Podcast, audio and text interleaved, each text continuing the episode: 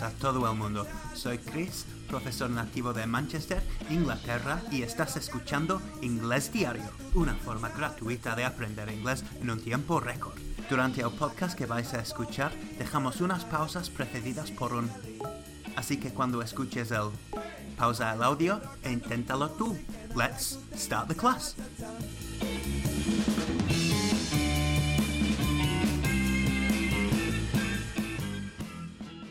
Y utilizamos la pregunta, ¿cierro la ventana? O em, ¿apago la calefacción?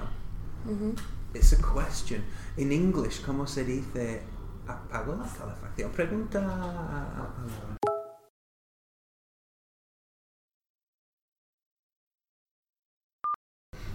Should I stop the heating? Okay, good. So it's uh, Or should... should I turn off the heating? Exactly, yes, better. Should I turn off the heating? Em, pregunta a Laura si tiene ca- calor y si debes hacer, eh, apagar la calefacción.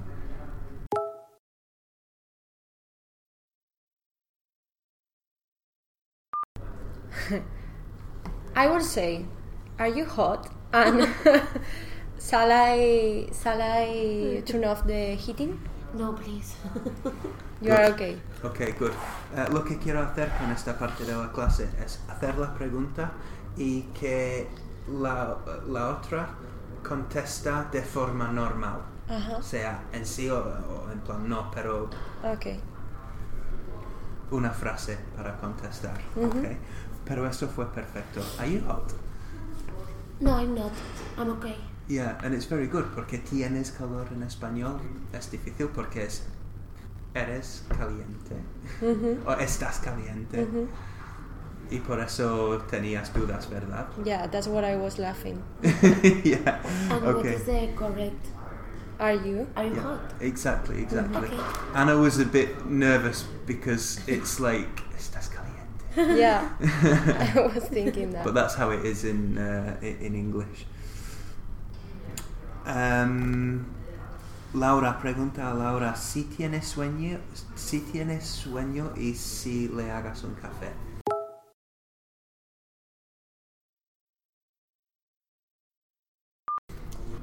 Do you want to go to sleep? Do you want a coffee? Should I? Should I prepare a co- No, Mm. bring. Bring you a coffee, no? Should I bring you a coffee? O otra forma. Should I make you a coffee? Perfect. See? Yeah. Okay. No, thank you. I'm fine. Yes. Okay. Very good. Um, do you want to go to sleep? Are you sleepy? Is that? Yes, very good, Okay, very good. That's okay. quite nice. Are you sleepy? Are you tired? Are you Sleepy is tired? Mm-hmm. also good. Sleepy es más uh, coloquial. Anna, ask Laura. Um, Laura. my, mi hermana se llama Laura. Really? Yeah. Hmm. So I'm so Nice. normally uh, like I always say Laura every Mm-hmm. day, you know. Yes. Um, ask Laura if si se ha estropeado el coche y si le llevas, le llevas a casa.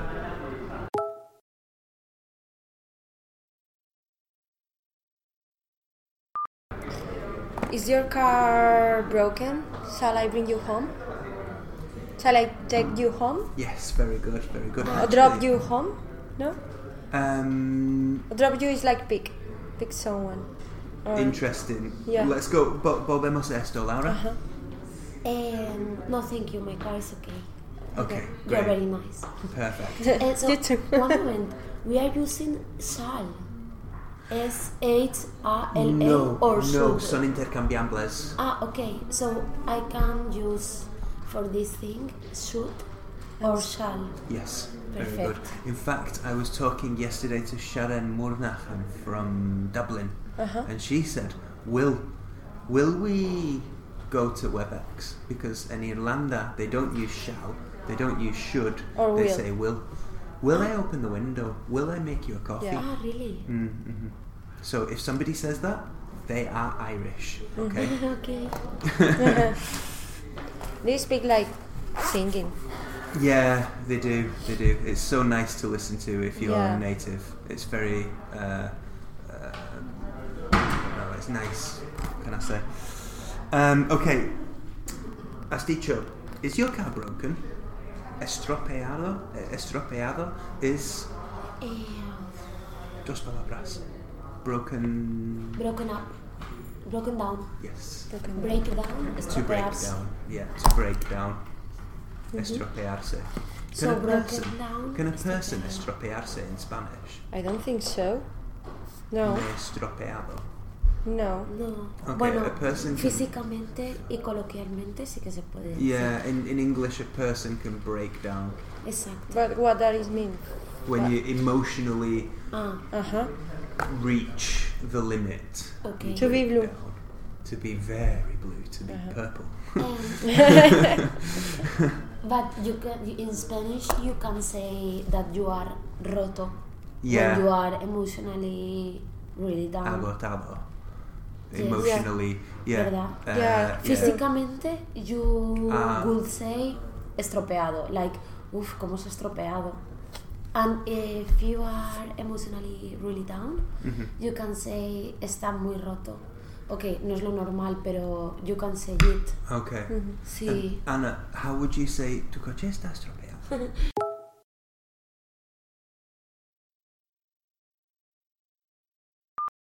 Is your car broken down? Eh, yes. Okay. Oh, It what is Ah. I and then, and broken then, down. how would you say? How would you say? Te llevo a casa.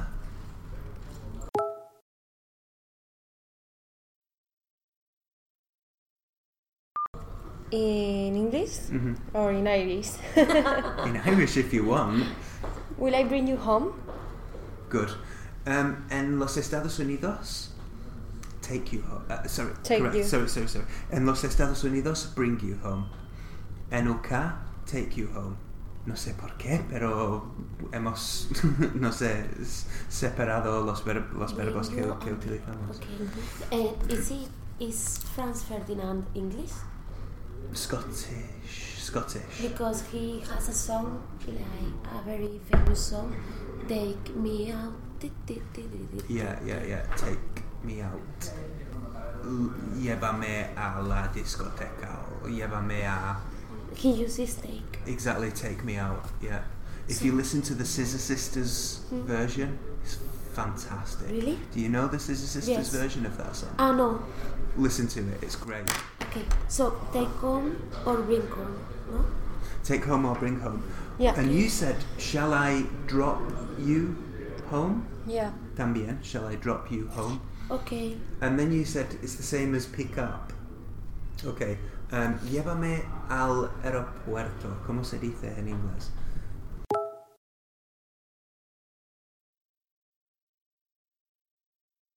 Drop me to the airport.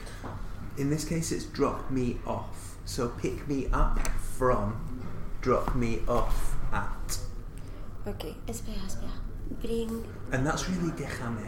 Déjame al, eh, en el. En el Can you aeropuerto. repeat, Yeah. please? Okay, so pick me up. Recógeme. Yeah, from the airport. And déjame en. Uh, Bring me El off. aeropuerto. no.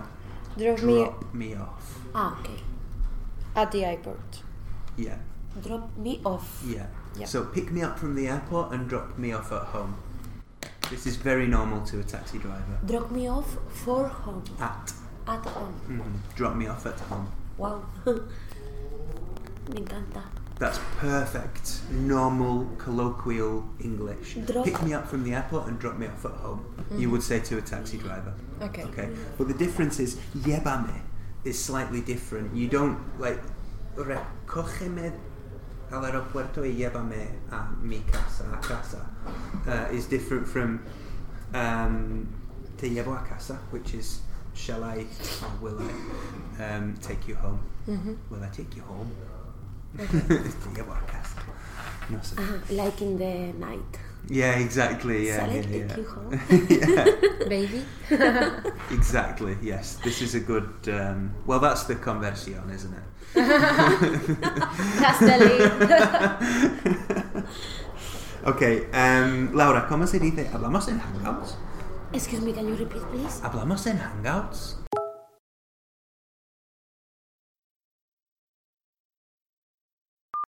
Ah, eh, shall we talk in Hangouts? Eh, the same? Ah, okay. Eh, yeah, sure. Fine. I will connect my account. Ok, great. Em, ¿Te lo explico a Laura?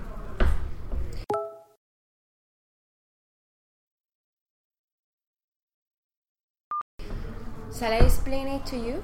Yes, please, I don't understand it. Excellent, very good. Em, Laura, ¿intentamos?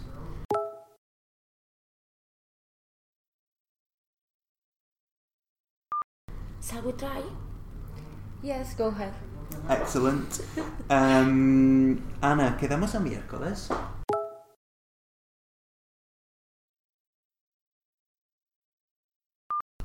Are we meeting on Wednesday? Hmm? Well, Shall we. Okay. Shall we meet on Wednesday? Good. Actually, um, como, como tú has dicho, are we meeting on Wednesday? Slight difference. Mm-hmm. Why? Are we meeting? And shall we meet?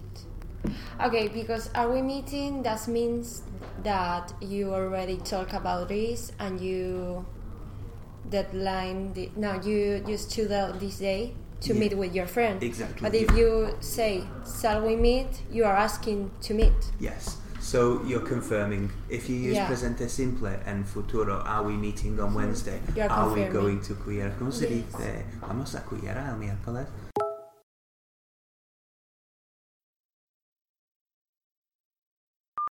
Eh, are we going to Cullera on Wednesday? Exactly. Or Th- this shall is Eh. we go to Cullera on Wednesday? exactly. So are we going to cuyer on Wednesday? It's like uh, lo hemos pensado, confirming. pero lo confirmamos. Shall we go to cuyer on uh, Mm-hmm. Como para on Wednesday? It's proponer. like ding. Yeah. Paella.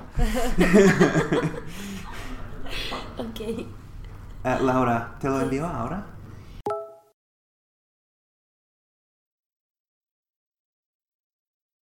Shall we send it to you now? No. Shall I? Shall I? Yeah. Shall I send it now? But also, um, shall we? Te lo enviamos ahora. Ah, okay. That's also okay for the company. Okay. Yes, please. I really need it. Okay, brilliant. uh, and then, uh, I don't know, but uh, te dejo pasar.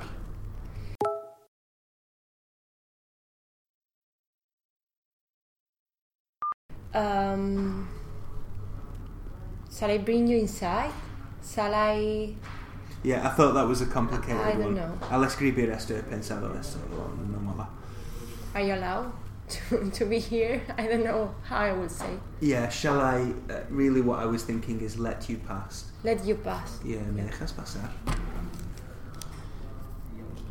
How Shall would you- you shall you let me pass? No, shall I let you pass? No, should I let you pass? Pero si quiero preguntar, ¿me dejas pasar? Interesting.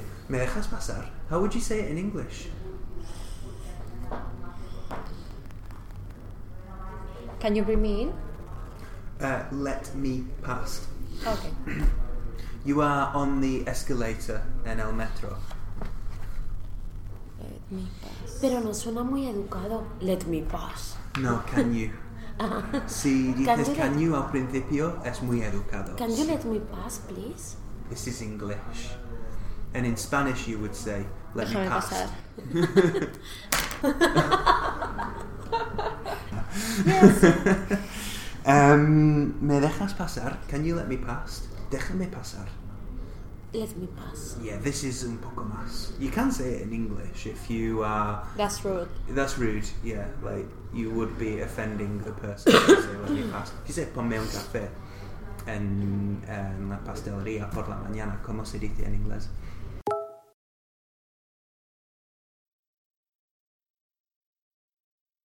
Could you make me a coffee or could you bring me a coffee or s- shall I? No. No. Could I have a coffee?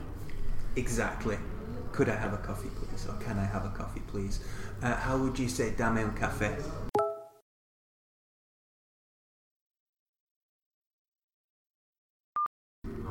give me a coffee. Yeah.